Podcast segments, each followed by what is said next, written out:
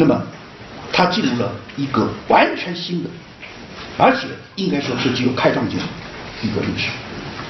比如说一九五七研究，那可能我是第一个对民间思想史这段民间思想史，而对毛泽东研究，我自己也有新的，刚才说有新的追求和新的一个开拓。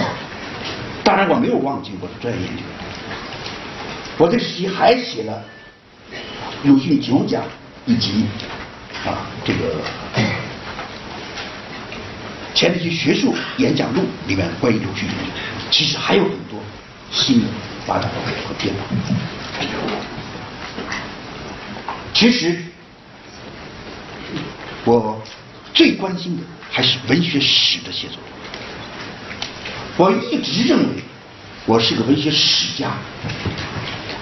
我总觉得我的其他方面也许太引人注目，别人不大注意这方面，我感到很遗憾。我自己觉得，我还是个文学史家，但是非常遗憾，除了八十年代跟这边他们提了二十中文学史文学观念，后来跟温鲁他们一起编了《宪论三年》之后，原始著作很少。但是我现在在做一本大著作，啊，我在领导领一批中青年，啊，在编一本中国现代文学编年史。以文学广告为中心，这个著作大概二百万字，可以说是集中了我的全部心血。我现在正在全力以赴的在写，这里面就集中了我对中国现代文学史写作的很多的新的思考。当然退休之后，我还写了更多的思想文化的随笔、学术随笔。而且创造了一个我自己的新的文体，我自己的文体其实是老文体，就政治时事评论，就直接来谈论政治。那么出了一本《不知为我者，知我者为我心忧》，十年观察与思考，是一九一九年、一九九九年到二零零八年，我现在正在写一本，准备二零一八年出版。不知为者，不知我者为我何求？打两句。不知为我，我者为我何求？又一个时间观察思考。二零九到二零一八年，一个历史现场者的身份，又是历史学家的身份，来言说当下中国最重大、最尖锐的政治问题。这其实我的精神类似的一种需要啊，就下面再讲。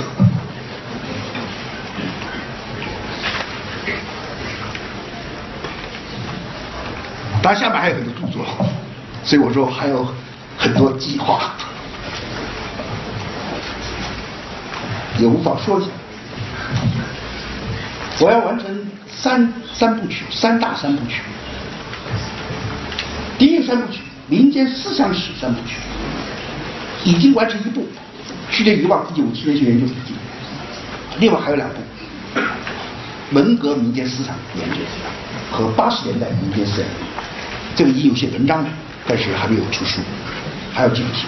这第一步，第二步，知识分子精神史三部曲也完成两部，一部是一九四八天地雄黄，一部是我的经济自传。现在正在写是一九四九到一九七六年岁月沧桑，一九四九到四七六年的知识分子经济史，这第二部三部曲，第三个三部曲。鲁迅生命三部曲已经完成了和鲁迅相遇和远行以后两部，还准备写个鲁迅最后十年。大概我的广告文学史在这三部三部曲完，那个时候就差不多了。但是还有一个梦，到八十岁研究儿童文学，正儿八经的回到儿童时代。但是我想，这个梦大概实现不了。不过反过来想，这个梦都实现了也没劲，是不是？总得有些梦啊不实现，所以儿童文学就可能是一个不能实现的梦。以上是一个历史的。最后我想做一点总结，就是说我的学术研究人生道路有三个自觉的追求。首先是追求自我生命和学术的一体性，追求自我生命和学术的一体性。对我来说，学术的探讨也就是生命的挣扎，研究对象对研究对象的发现，同时是自我发现；对研究对象的审视和解剖，更是对自我的质疑和反省。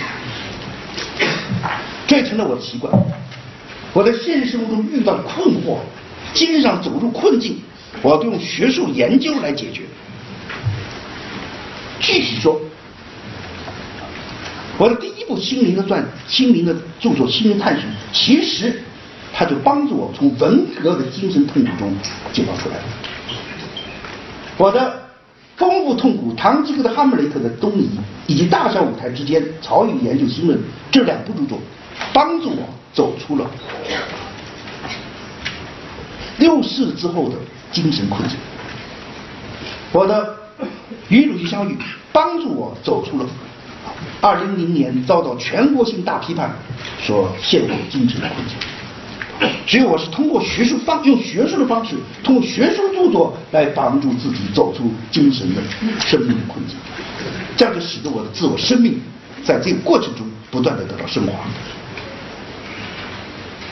我喜欢在我的学术著作背后附一个长长的后记，讲我的故事和我的著作里的他人故事成为有机结合，而且我有时候忍不住要在我的学术著作里面想方设法插入我自己的故事。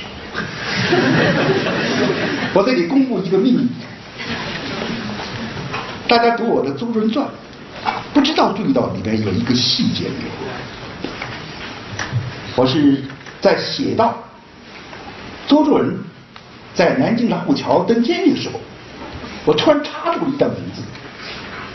周作人也许会听说，离南虎桥监狱后墙不远有一所小学校，学生的朗朗书声和笑声，说不定也偶然飘过高墙，但他绝不会想到，有一个小男孩，每当看见这神秘的高墙，他的老师里知道。高墙后面是监狱，总要停下步来，歪着大脑袋想一想，关在这里的是什么多怪物呢？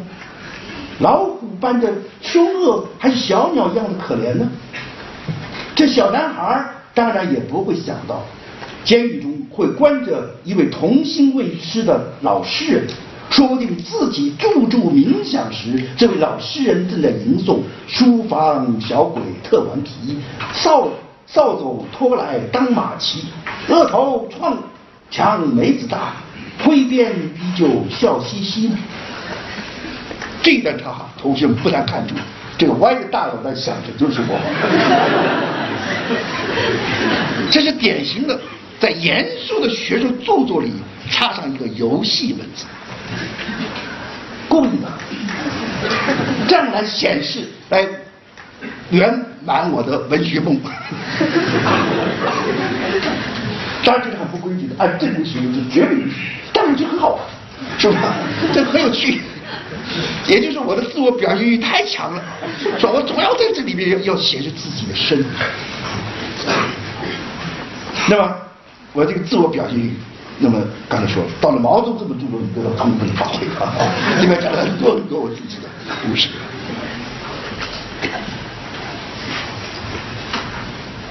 还有一点很有意思，我把每一个书的后记，我都称为录制品。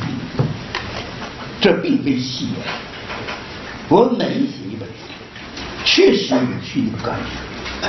我的生命的一部分就这样的用去，逝去逝去，一切一切，和光阴一同是早逝去，再逝去，要逝去了。编辑成书，不过是将沉寂收存起来，掘坑造坟而已。我每写一篇文章，特别是重要的著作时候，都有这样一个生命过去的感觉。那么从另一方面说，我的每一本著作，一本本著作就勾出了一个一个的人生脚印，画出了一道在挣扎中前行的生命的轨迹。很明显，我对这种自我生命和学术一体性的学术追求是相当个人性的，并不具有普遍意义。而且这种追求本身是存在缺陷的。如果追求过分，掌握不好分寸，也会有弊病。但我感觉有一点，或许对在座诸位是有启示意义的，就是前面我说过的，学术研究总要和自己的生命存在发生某种关联。这是学者、教师、作家这类更具有个人创造性的工作，他所要求的。只有能够从自己的一个个学术课题里、研究过程中不断的创造出自我生命的意义，从中享受快乐，才能永远保持学术研究的动力和活力，不致陷入职业性的厌倦症和冷漠症。我发现很多青年学者很早、过早的就陷入学术冷漠中和学术的厌学术厌倦中。我觉得根本问题在于你能不能有没有这个能力和能力，在你的每一个学术著作中寻找出生命的意义和价值，并在这个过程中享受快乐。这是我的第一个自觉追求。我的第二个自觉追求是自觉的将学术与自己所处的时代和脚下的土地保持血肉的联系。自己的自觉的把自己的学术和自己所处的时代和脚下的土地的血肉联系，这也有我个人的一些个人性。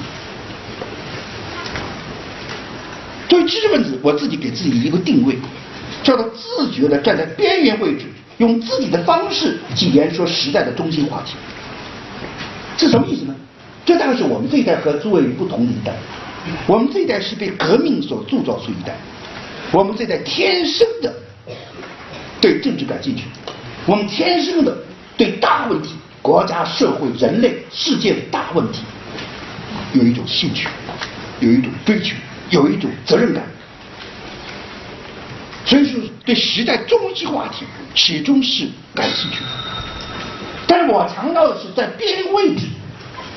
什么意思呢？就要强调他的民间立场、他的距离和他的超越，强调用自己的方式去关注时代的中心话题。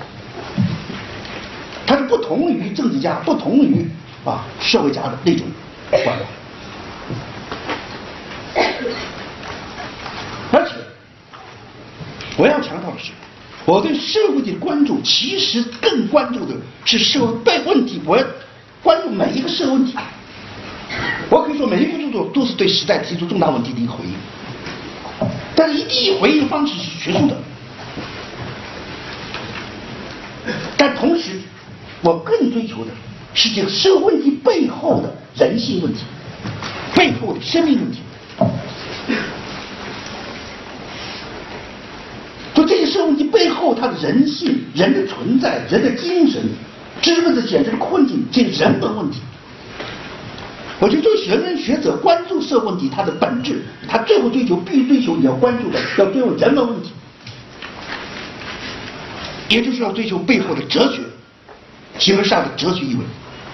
应该说，这是我的学术最大追求。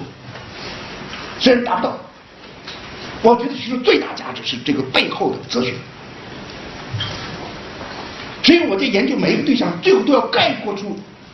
既是具体的，同时具有某种哲学意味的一些东西，比如说鲁迅的反抗绝望，周作人的凡人的悲哀，曹禺的残酷，毛泽东的最大的乌托邦主义者和最大的独裁者，这背后都有很多的，既有社会问题，但更多的是背后的人文的问题，就要追溯追溯人的生命的困境。也就是说，我更看重的、更追求的是这个背后的生命存在论，这是我心向往之的。当然达不到，啊，因为我的哲学不够，达不到。但是我觉得这才是我自己认为，这才是我的学术追求的最根本的东西。这是第二。当然，我要说，我这样一些追求，显然跟我的遭遇有关，因此它同样不具有普遍性。我觉得这是和大家不一样的吧，这是跟我在之前进入学术之前有民间的底层的社会参与，再进入学术体制。我的经济先有民间参与，再进入学术体制。这和在座诸位对我来说，这种学术和社会关注的一一种有机结合渗透，它是天然的。但对在座的，完全从学院培养出来的专业化人才。学术研究对你来说，首先是一个专业，一个职业。所以学术而学术就是一个自然的选择。对学术的这种选择，可以有不同的动机，或者是为了生存的目标，或者为了精神寄托。但只要是诚实的学术劳动，在我看来都有合理性。因此，我要对诸位说的是：你完全可以关在学院里高墙里做自己的学问，但是。我要提醒你，不妨有时伸出头来，看看周围的世界，吸取时代的新鲜气息，也增加自己研究的活力。你完全可以专心致志的做精英知识分子，以追求高深学问为己任。但我要提醒你，不妨有时低下头来，看看脚下的土地，听听底层民族的呼声，从民间传统里汲取精神滋养。这样。学院和社会、时代、精英和草根之间是相互吸收、补充、制约的。我不赞成完全否认精英，完全否是为学术而学习。我只提倡的是这两者之间的一种张力，而每个人他有不同的重点，其中张力。跟一方面形成张力，互相补充、互相制约，形成张力；同时根据自己的客观条件和主观兴趣素养有所侧重。我觉得这样的发展可能是更加健全的。这是我的第二个追求。第三个追求，或者第三个特点，就是极强的自我反省、自信性。我的学术研究有很强很强的自信性，因为从学术研究一开始。我就发现我是处于非常尴尬的地位，非常尴尬的地位。一方面要继承老一辈的学术，一方面要为年轻一代开路，所以我把自己从一开头就定位为历史的周杰伦，定位为历史的周杰伦，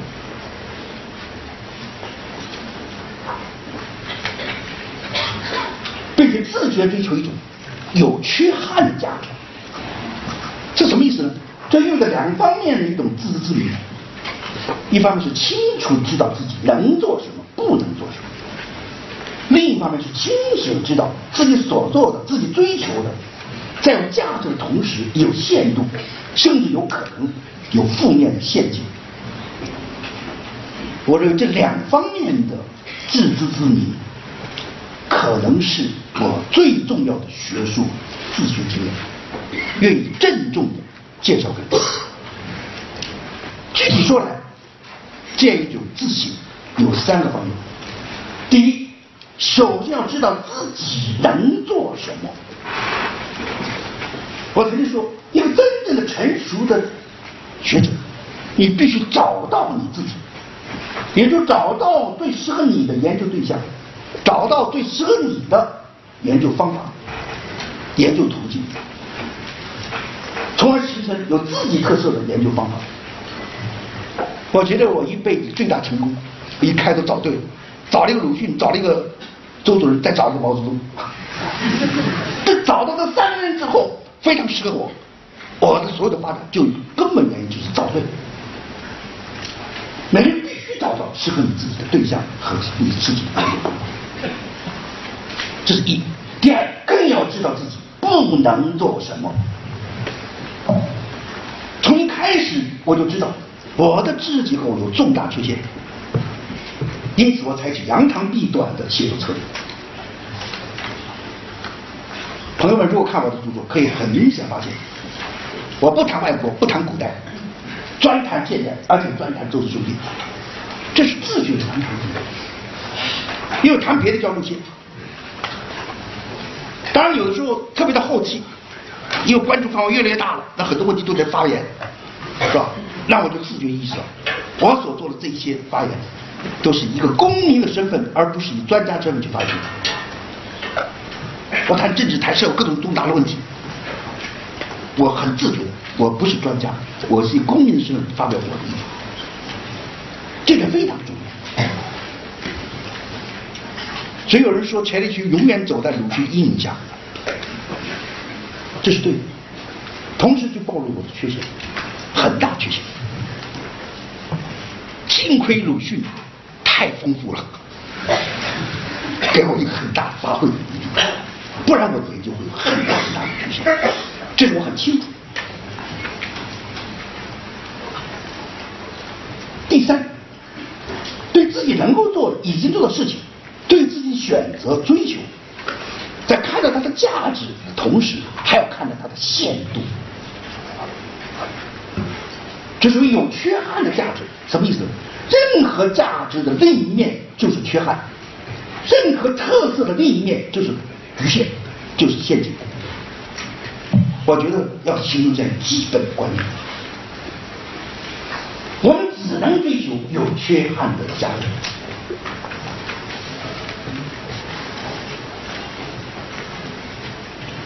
所以，对自己能做什么，不能做什么，而做什么当中又有什么局限，有什么限度，必须要有清醒的认识。清一主义这三点有什么好处？我觉得，清一主义知道自己能做什么，不能做什么，自己限度在哪里，这是学者成熟的标准。而始终保持清醒，以自我警戒，是真正的学者最重要的品质。这样做有什么好处？三大好处。第一，才会有真正的自信。你看，很多学者，有的学者，他的自我膨胀的背后，其实是一种自卑。正确的、科学的估计自己，就自祭自尊，清醒自己价值，又自重。这是一个好处。第二好处，就使得研究取得开放的姿态。所以我总强调，我的每本著作都是开放性的文本。它成为后来者的新的思考、新的质疑的对象，同时成为新的思考的一个新的开端。这才是我的价值学术价值。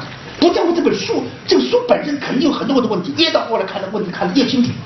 但它的价值如果能对成为后来研究者的一个批判的起点、一个发展的起点，你这个著作就有价值。第三，当你的学术成就由于你的学术成就获得某种学术权利的时候，这个时候更要有自知之明。当然，这个对在座诸位有点早啊，但是你们总有一天要获得学术权利，要有学术地位，这个时候就必须警惕，绝不将自己的学术观点、方法绝对化、暂时化。否则会滥用学术权利，会压抑异己者创造力，特别是压抑不成熟的年轻学者创造力。在这方面，我们有很多很多的教训。因此，我今天来介绍我的人生道路、知学经验时，也是有警戒。我绝对无意将自己个人的经验普遍化，也绝对无意将自己的个人经验当做成功范式。来向周围推广。我所做的是钱理群的，它不具有普遍性。我只期待我的介绍在某些方面给予启示，引发你思考；在它另一方面引起你的质疑，然后你可以进入更深入的思考。因为说到底，路是要自己走的，所有的前人的经验和教训。只能提供参考，因此，我对诸位最后的祝福是，做自己的梦，走自己的路。谢谢。谢谢。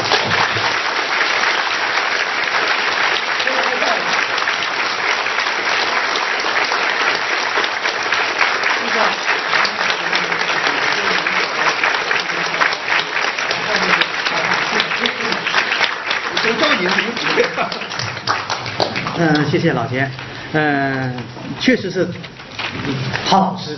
嗯，从前几情说前几情说的这么精彩，嗯，我估计对同学们会有帮助，尤其是在一个学院化越来越成为主流，专业化越来越成为整个大学里面的发展趋势的时候，老钱这个不可复制的一个文本，嗯，大家值得大家阅读。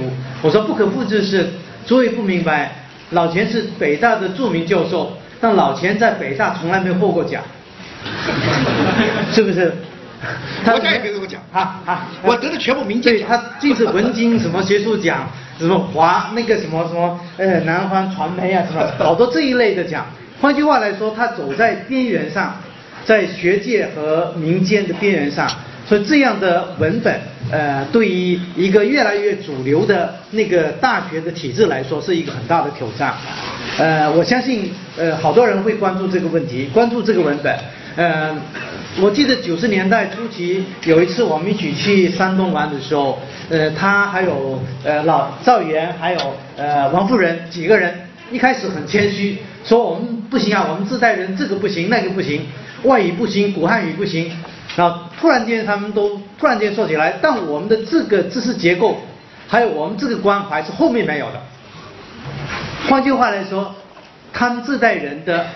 努力，还有他们走过的道路，把他们的这条道路走到底，是后来的，包括我，包括我的学生们，他们所不具备的。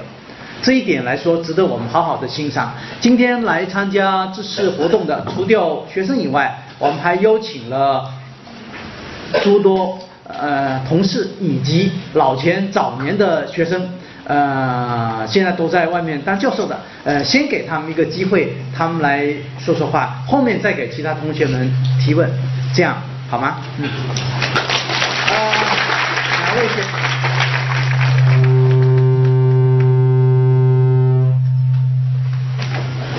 呃，怎么样？子子平。好，那那其他同学，呃，其他老师们，谁先来？啊，小灯呢？不要。好，如果是你们都不要，我就开放给学生们。他们不好意思。好嘞，好嘞。那那这样，呃，既然如此，他们等一下私下的再来。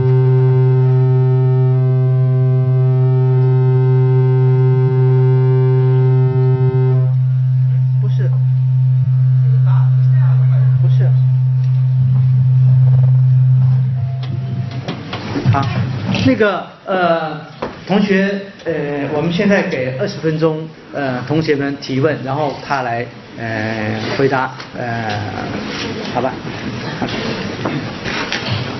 谢谢姜老师。姜老师，你刚才说你有有的梦想，像是像你们家的梦想是年轻的时候做，但是你到老的时候才实现。我想问一下，是什么坚持你在人生中年阶段这几十年的期间，呃，把这个梦坚持下来？我觉得现在的年轻人很多东西，像我可能有很多理想。我今实现不了，我可能就失去了，没有。今天在这个年代，我觉得，嗯，年轻人的迷失，怎么来坚持自己的理想？谢谢。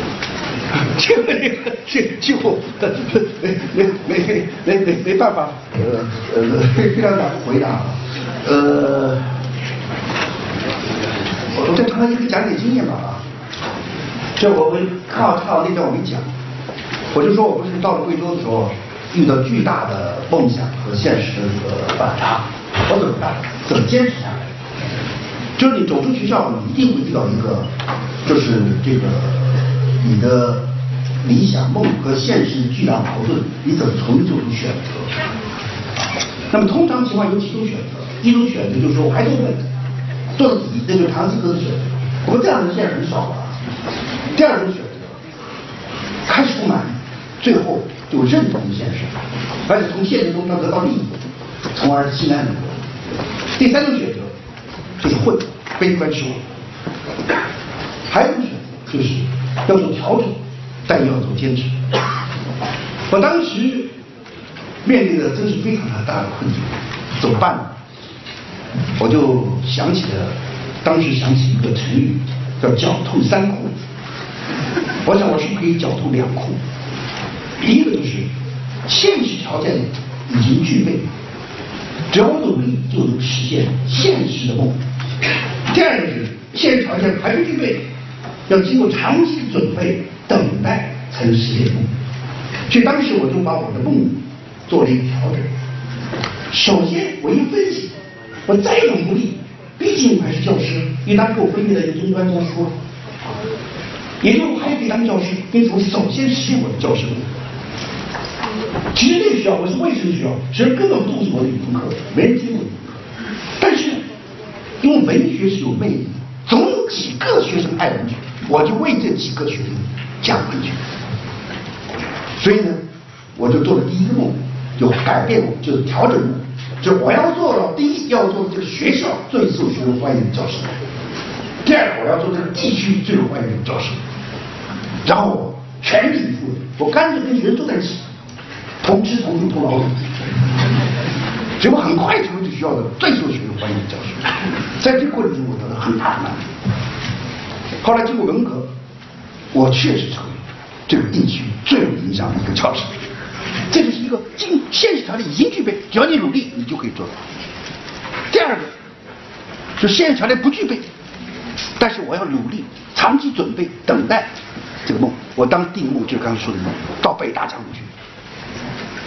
所以我白天跟学生在一起打黑滚，回到家里晚上就挑灯夜战读语。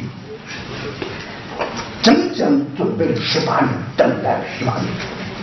所以我经验就必须有两两个，一个就是现实的理想梦，如果没有现实理想梦的实现的话，你很难坚持到底。再一个就是说，超越现实，现实条件不具备的一个梦，因为没有这个梦呢，没有第二个梦，只有第一个梦，你很容易满足现状。等到机会来了，你来不及实现第二名。所以当时允许我考研究生，只给我两个月准备时间，但是我考上，为什么？我其实准备了十八年。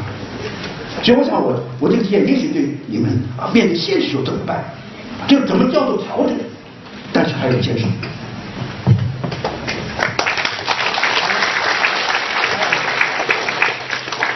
那个钱老师您好，就是我非常非常荣幸今天能听到您的讲座，然后我现在有两个问题，然后第一个问题是，首先我声明一下，我是我不是学历史的，我是一个学工科的一个学生，然后但是我从小到大非常喜欢历史，所以第一个问题有关历史，呃，就是您刚才提到就是呃研究历史强调一种文史相结合的一种研究方法。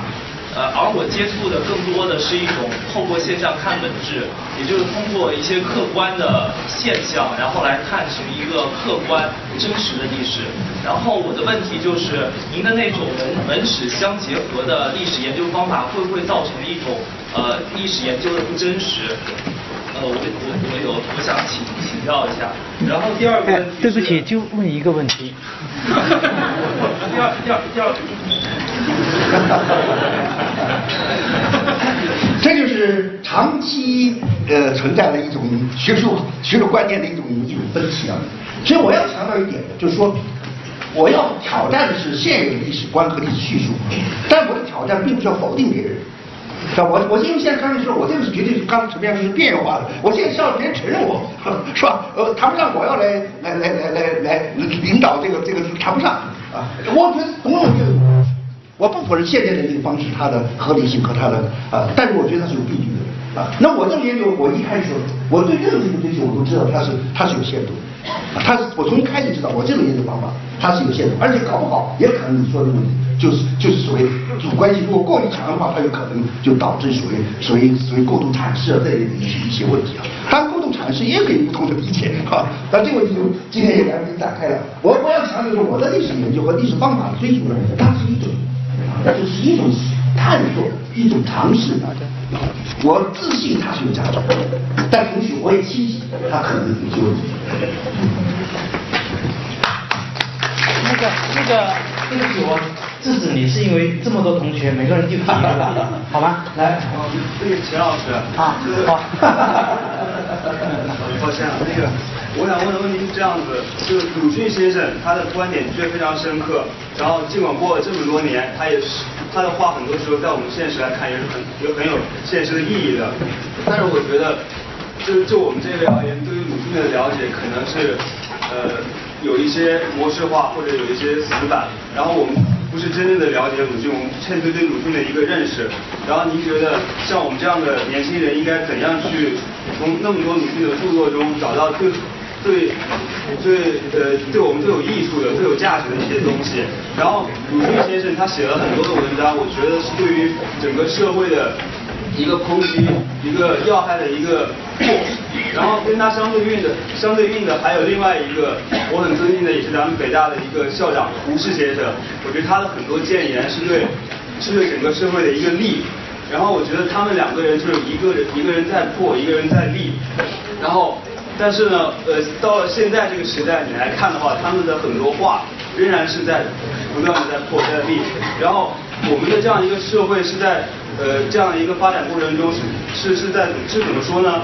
呃，我们是在一破一立中，还是说，呃，我们的社会一直在打一个循环？我这两个问题，对不起，我不好意思，先加加加多了。好，你这个问题里包含了三个问题，包括三个三三个层面，我来回答你啊。第一个问题呢，就是说年轻一代怎么了解鲁迅？最简单，读鲁迅著作，是吧？就是读鲁迅著作，只要你有自己见解就行了。而我要建议大家在读的时候，我们现在通常读小说、读散文，我请提醒大家要注意鲁迅大文。而且鲁迅当中有两面，它既有现实真性，它同时有超越性东西。它有对背后那种历史文化、人性的一些一些超越东西。我就今天读鲁鲁迅的一个那个杂文，可能会要注意这一这个方面。这是第一。第二呢，就涉及到鲁迅和胡适的关系了。我曾经讲过很沉重的一句话啊，就是我们这个民族好不容易有了一个孔夫子，有了一个鲁迅，有了一个胡适，说老实话，这三个人啊，我们和外国学者接触，别人最羡慕的就我们中国人这三个人，这好不容易，但我们中国人自己老想把他们三个对立起来，有孔夫鲁，有鲁孔，有胡胡胡鲁，有鲁胡，老这么对，我觉得这样是愚蠢，这是民族的愚蠢。啊，他们三个当然不一样，而且有很大的分歧，啊，但他们都有各自的价值。所以我觉得作为年轻一代，可能应该以更宽容的心态，不要先入主见，先肯定一个再否定一个。什么立啊破啊，这都是都是别人告诉你一些思想上这个东西，别相信那套。怎么叫做鲁迅胡适就是立，鲁迅是破啊？这都是些似是而非的东西。啊你我觉得关于你自己读著作，就读鲁迅，老老实实读鲁迅，读胡适著作，读孔夫子著作，啊，这样的话你才能够能够得到一个一个一个。真实的你自己理解那个鲁迅、那个胡适、那个那个那个那个，不要被呃不要被这些有些市场非东西给给给误导啊！我还有第三点忘记了，对不起啊，是吧？好吧，刚刚那个女同学您就举手哈。杨老师您好，我还是想回到一个关于这个问题，就是您刚才提到你一生都在追求您个人生命和学术生命的统一，我感到非常佩服。但是我觉得对于我们这一代人来说，应该面临一个更加现实的问题。我想在座的同学也不全部是中文系的，就是说，如果我的梦想、我的爱好和我自己本身所学习的专业和我以后即将从事的工作，它并不匹配。就是比如说，我有一个作家梦，但是我事实上是学习法律的或者学习经济的。那么这两这个矛盾，它是该怎么解决？是说我们应该像鲁迅一样，就是弃医从文，还是说就在这两者之间寻求一个平衡？就更深入一点说，我想请问，就是在一个巨大的现实压力之上，我们这一代人应该怎么去寻找自己的一个精神出路？谢谢。我有两个意思。一个刚才你说你是学学学学法律吧，但是想文学，我对做文学梦的诸位有一个提醒，做文学梦不要乱做啊。呃，像我自己就是做梦就就就把它取消了，为什么呢？因为不是我夸大文学，文学好的文学需要天才，啊需要天才。就是说，你不是说你你你会写点文章啊，呃，或或写个呃写首诗别人欢迎啊，那那就是文学啊。呃，我讲我讲的文学梦当中是比较高一点的文学梦，它需要需要需要才需要天才，需要才所以我觉得我更提倡把文学作为业余的爱好，作为自己的修养。啊，你比如你搞法律，你你白天去当律师，晚上你来欣赏音乐啊，来写点什么写点小品啊，写点文章啊，给自先自娱，先自娱，作为自己修养。然后如果如果慢慢发现你确有才华，是吧？然后你再去。然后去去呃听一下鲁迅啊，听一记就文啊。一般情况下啊，不要把文学，我始终主张文学应该是这个修养，不管你从什么都应该文学，但是千万不要把它当职业。因为当时有很大的，还有很大的因为你要直接必须发表，一发表你就会考虑到这个社会的需要啊，各方面的东西。而文学按本质说是是是是一个超功利的，对不对？但你一把它当职业，它就功利啊，这就违背文学的本质。所以我经常主张就说，文学把它做一个一个一修养，做一个业余的一个一个爱好。好嘞，这边的好同学。陈老师你好，我们是我是中文系大一的同学。然后我知道您说过，就中文系有个传统，就是都会写一篇叫我看鲁迅的论文。然后我想知道这么多年，您在这个审阅的过程当中，就是说跟学生的这个重要的交流的过程当中，得到了什么有趣的观点，对您的研究产生了什么样的影响？还有就是这其中反映了就是这么多年中文系学的这个思想上的一些变迁，您能随便谈一谈吧，理解。这个问题太大了，我说的可以讲一点我的感受。我在北大讲讲了十多年的鲁迅，跟二十多届的学生讲鲁迅啊，他其实有一个有一个很有趣的变化。这个开始我八十年代讲鲁迅，这个学生和我有强，就是刚才陈编说有极其强烈的共鸣，甚至当时学就哭起来了，泪流满面的，我也激动不行啊，高度的共鸣。但在六四后发生变化。啊，我记得是跟后桂梅那届讲鲁迅的时候，在课堂学生分两大派，啊，一派学生认为鲁迅应该进博物馆，我们应该敬而远之，啊，我们尊敬他，但是他和我们没什么关系，理由是什么呢？他太沉重。而另一派学生说，正因为他沉重，我要喜欢他，因为我们生活中太轻了，我需要沉重。后来我就感觉到，对鲁迅的爱与不爱、喜欢不喜欢，跟每个人的生命选择，它是有有一种联系的啊。那么这是到了，那就是九十年代初。后来再往后，就到我快退休以后，我讲鲁迅的时候，呃，我就发现学生越来越以一种观赏态度来看鲁迅，或者观赏态度来听我讲课。这我心里有点失落，但是也有价值。后来有一个学生在这个考试的作业里讲一段话，我觉得我就欣慰。他说：“钱老师，我们很喜欢听你的课，听你讲鲁迅。对我们来说，听你课意味着什么呢？让我们看到人还可以有另外一种生活方式啊！能够像你，你能够那样坚守着你的理想，坚守着鲁迅的热爱。”那种生活方式，我们现在不可能这样。我走的是另一条路，但是你的存在，你的讲课，你讲两句，让我知道人还可以那样活着，这本身就有一种意义和一种价值。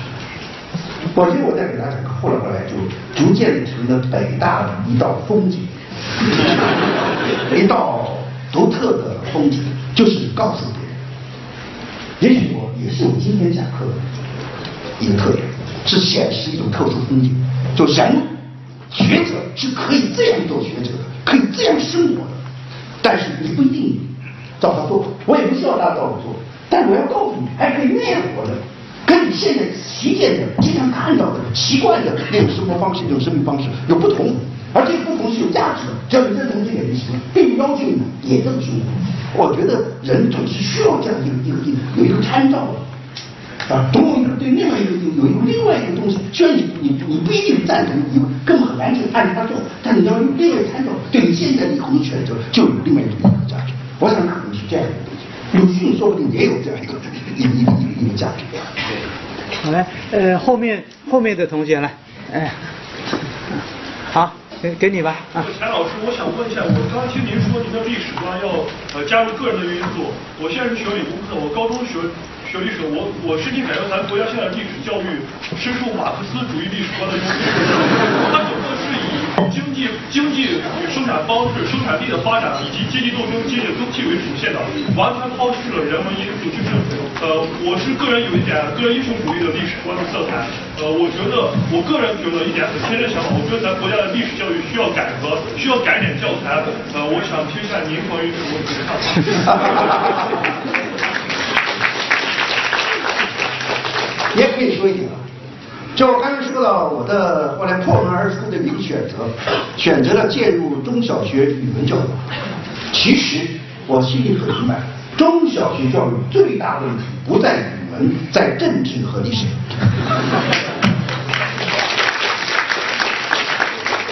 但是那个东西不能碰，是吧？那个东西不能碰的，那不能碰我就不能语文。坦白说，我选择语文多一个除了我自己爱好语文之外，是？跟这个是选择是有关系的。当然，我对你刚才说的就是说那个你讲的英雄史观，呃，我我理解跟你不大一样啊。我虽然强调这个呃个体介入，我强调是普通人介入，我强调小人物，强调普通人的一个介入。呃，我对我不否认英雄史观，不否认个人在历史上的作用。啊，所以研究毛泽东的其中有一条就是你不能否认毛泽东历史作用啊啊，我不否认呃历史大人物的一个历史上的一个作用，甚至是有时候很重要的作用，特别中国这种社会体制啊，那么个人的这个领袖他的影响极大，但是我同时我的历史观还要强调普通人的这个所谓所谓这个小人物的啊他的历史的一个作用。今天来不及展开啊，其实呃以后可以讲，就是这个你看起来毛泽东时代好像一切毛泽东说了算，其实。中国的农民还在不同程度参加了毛泽东时代的历史的创造。我有很多故事，以后有机会再给大家讲吧，好吧？好吧，我把给你啊，呃，最后一个哈哈，给你一个问题，然后首先感谢强老师送的这份名啊，就是我想问一下强老师啊，就是你刚才讲到你研究毛泽东的鲁迅，呃，能不能给我们分享一下你是如何研究毛泽东的鲁迅？就教我们几个高招，这个呢？你讲的这个研究他们过程中，他们各自的经历，特别我们当下的年轻人，谢谢。这个问题太大，是一堂课的内容了。我只先简单讲一点，就为什么我要研究鲁迅，研究毛泽东，这其实是一个很个人化的问题啊。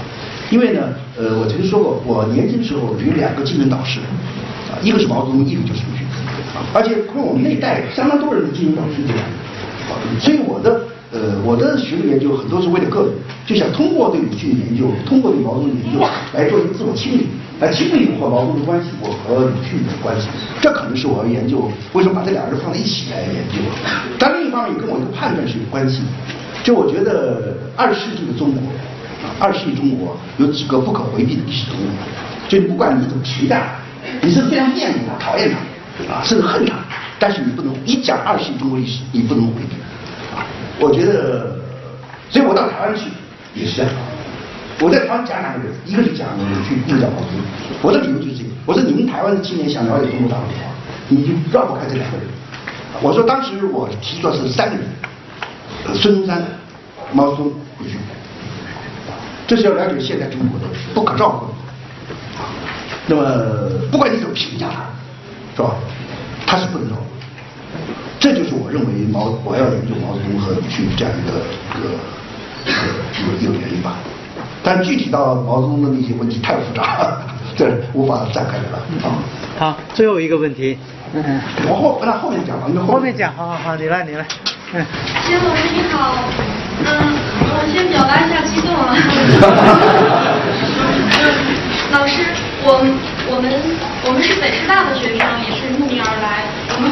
那个做了一个关于鲁的一个调查，就是当前大学生对鲁迅呃到底还还有没有在阅读，阅读了多少，就是他的评价怎么样？我们那个调查的结果是他对于鲁迅呃作品的接受那个评价特别高，对他很经典。然后呢，他的未来的阅读意意愿也很强。但是呢，我们发现他当下是不读鲁迅的。把那个大学就是进入大学之前和之后是两个时间段的话，发现进入大学之后。对于鲁迅的那个接受，其实已经停滞的状态。我们当就看就看到这种那个呃现象之后呢，想要调查它的原因。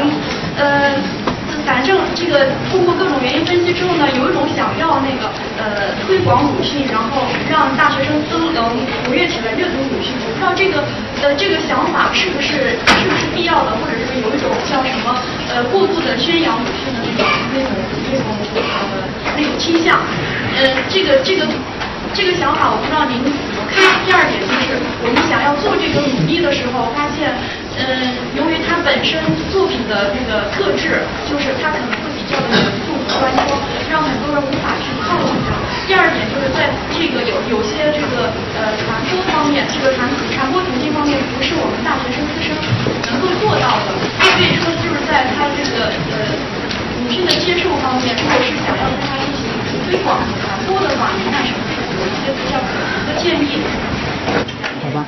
好，呃，我首先注意到这位同学是北师大同学，呃，据我知道，今天到场的还有很多北非北大的学生，有的从很远地方来，这是我非常的感动。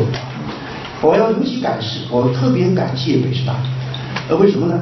就是我退休之后，我到北师大讲课讲的最多，讲的最多，呃，北师大最欢迎我，而其他学校未必。这个呃，反而这是个奇怪的事儿，反而我频频在北大讲啊，北大倒讲的很少啊。这个，所以我对于北北师大有一种有一种感谢之情，还有其他一些学校啊，这是一个。第二个呢，就是这个鲁迅和九零后的青年的关系，这正是我关注的一个话题。我最近写了两篇文章啊，一篇是呃就，一边是针对的。就北师大附中有一位老师，他做了一个教学实验，就是专门给学生讲鲁迅杂文，专门给学生讲鲁迅杂文。结果呢，他后来编了个小册子，我看了小册子非常感动。那都是九零后起，中学生，他们对鲁迅呃很有很有体验。他把鲁迅归结为对他们意义归结，让鲁迅让他们，他们要追寻生命的意义的时候，追求生命的意义的时候，他。就关注鲁迅，这也给我很大的启发。另外呢，我最近又写一篇文章，马上要在鲁迅月刊上发表，就是这个台湾的清华大学一个老师，他在通识课里开鲁迅课，把鲁迅作为文化经典，这个在台湾就很少有了，是吧？然后呢，就是那个里面他人都是九零后，而且是台湾九零后青年，所以台湾九零后今天怎么看鲁迅？我觉得很有意思啊。他大概有两部，一部就是台湾九零后青年开始拒绝鲁迅。还有很多原因啊，也包括你刚才说的承诺这诸如此类的。但同时，最后他们又接受鲁迅啊，在老师的引导上又接受鲁迅。我写一个很长的文章，分析这个，就是这个。我觉得我从这两个，这当然这是两个个案啊，这两个是个案。呃，但这两个案我还是建议我们信心。我觉得九零后青年还是需要鲁迅。这也跟我一个观点是有关系的，就我认为，在只要具备两种条件。人都可能要关注去，一个就是他有一定的文化程度，是吧？那个东西不是说人看得懂的，他必须要有中等以上的这个文化程度，才能懂鲁迅的。第二个就是当这个人，当他春风得意的时候，对一切都很满意，对老师讲的所有的他很相信，对自己生活也很满意啊，对社会很满意。这个时候他是春风得意的时候，绝对要拒绝鲁迅。但他开始怀疑了。开自己的生活有点啊，觉得有点不大对了，或者想追求另外一种生活的时候，开始对老师讲的话对不对呀？啊，这个广播电视台讲的话对不对呀？开始有点怀疑的时候，啊，这个对自己的生活方式、自己的选择开始有点怀疑，想选有另一种追求另一种可能性的时候，这个时候他就是和鲁迅结识对象、最佳、最佳。所以我觉得鲁迅对我们跟我刚才说的一样，它是另一种存在，另一种可能性。鲁迅绝对不是主流，和主流现在成长方式是绝对不一样的。但是它是另一种可能性，另一种存在，包括他对很多问题的看法，比如他对古典文学的看法，就跟一般的正统的古典文学看是不一样的。他提供对古典文学另外一个关照方式，你不一定完全同意他的具体观点，但他给你从另外一种眼光、另一种视角、另一种关注方式，他就对你有很大的启发。所以我觉得，我还是建议这一点。就是包括在座诸位，包括年轻人，当你想寻找另一种可能性的时候，我觉得鲁迅最好。当然，不想寻找的时候，也不必去鲁迅啊。鲁迅没有必要让大家都都了解，没有必要让大家都都那么好。虽然我自己是极其重视鲁迅，但我并不认为呃鲁迅是唯一的啊。那么，我觉得可以做的工作呢，还是很多。我这一年之所以做起编了那么多书，其实目的就是说帮助。啊，不同年龄的青年人走进来鲁迅，但我觉得这里的关键可能还是，这是需要引导，这个鲁迅是需要引导，所以我觉得关键是老师，所以在座如果有北师大老师师大老师啊，我希望你将来能够一个自己读鲁迅啊，另外一个就是能够做一点一点一点这方面的工作啊。